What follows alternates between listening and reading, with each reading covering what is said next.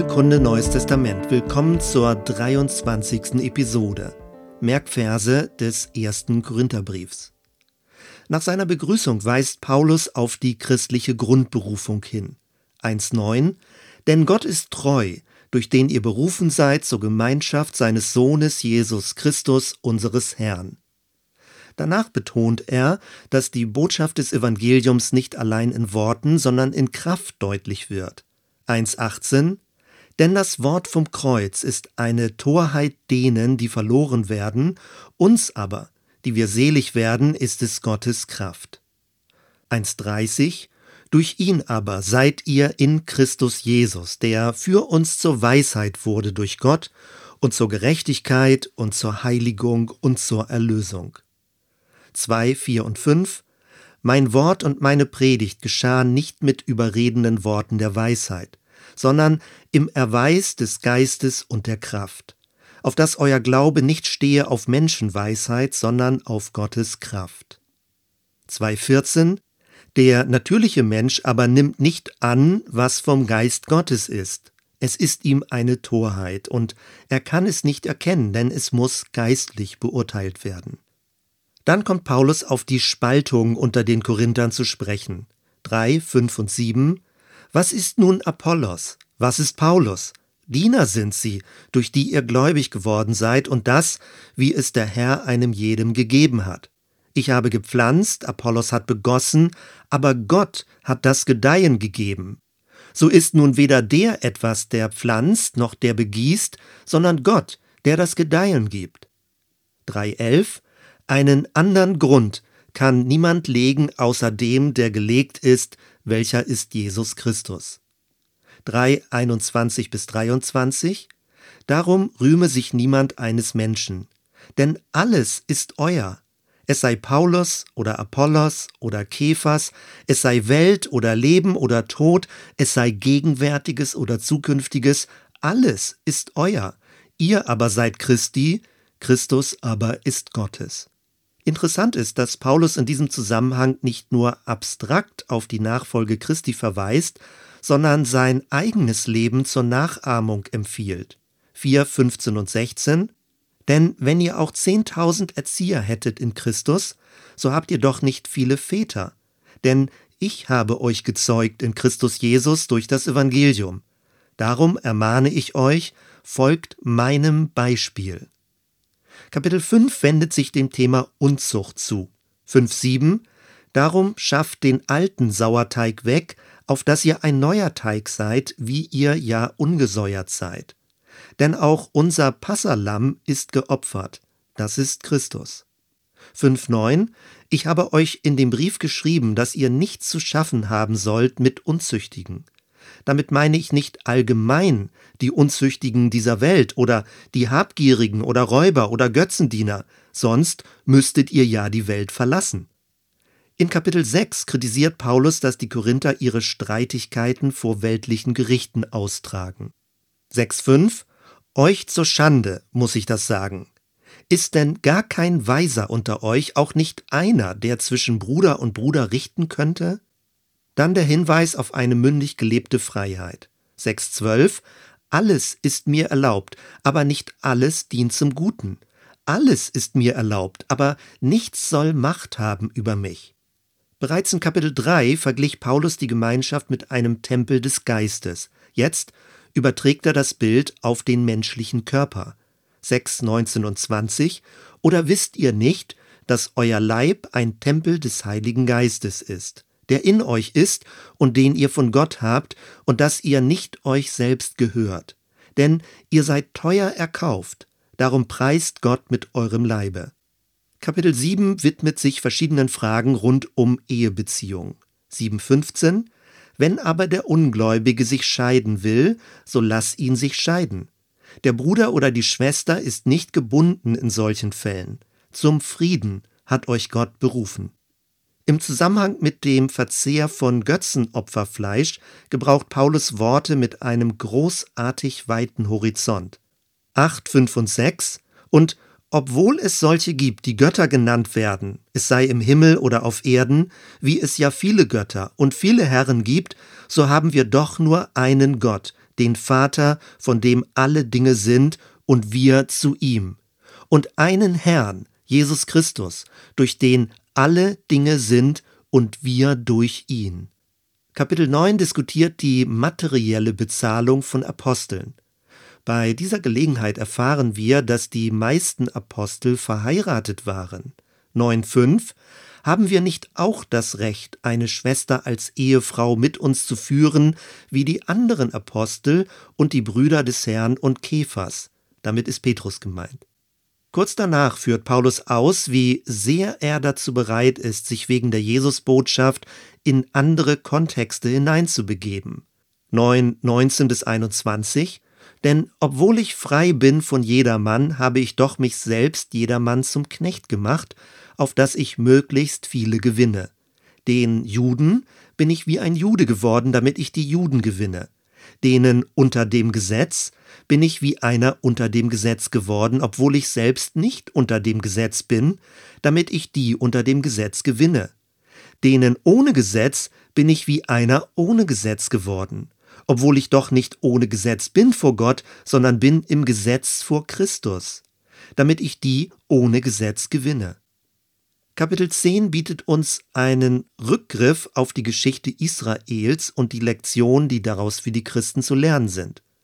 Besonders inspirierend finde ich den Hinweis darauf, dass der Fels in der Wüste auf Christus hingedeutet wird. Und es ist ein Fels, der mitwandert.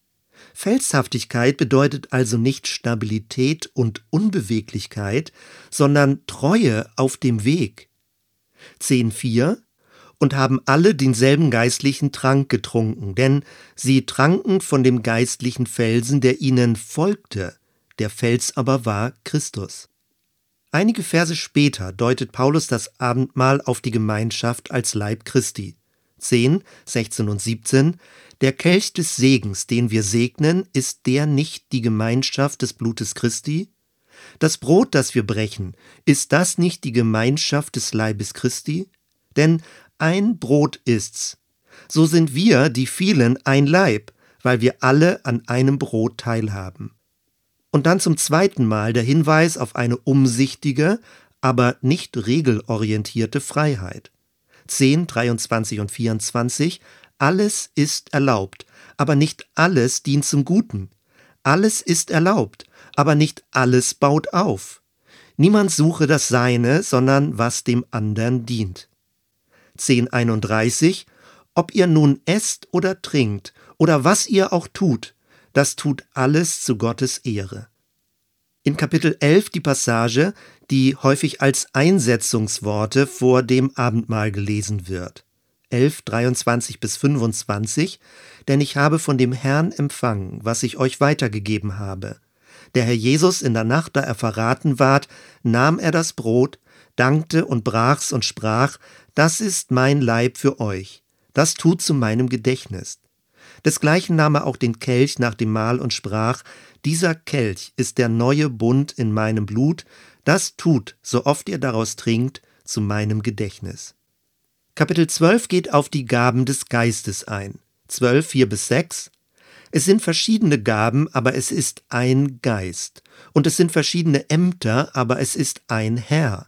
Und es sind verschiedene Kräfte, aber es ist ein Gott, der da wirkt alles in allen. 12, 12 und 13. Denn wie der Leib einer ist und hat doch viele Glieder, alle Glieder des Leibes aber, obwohl sie viele sind, doch ein Leib sind, so auch Christus.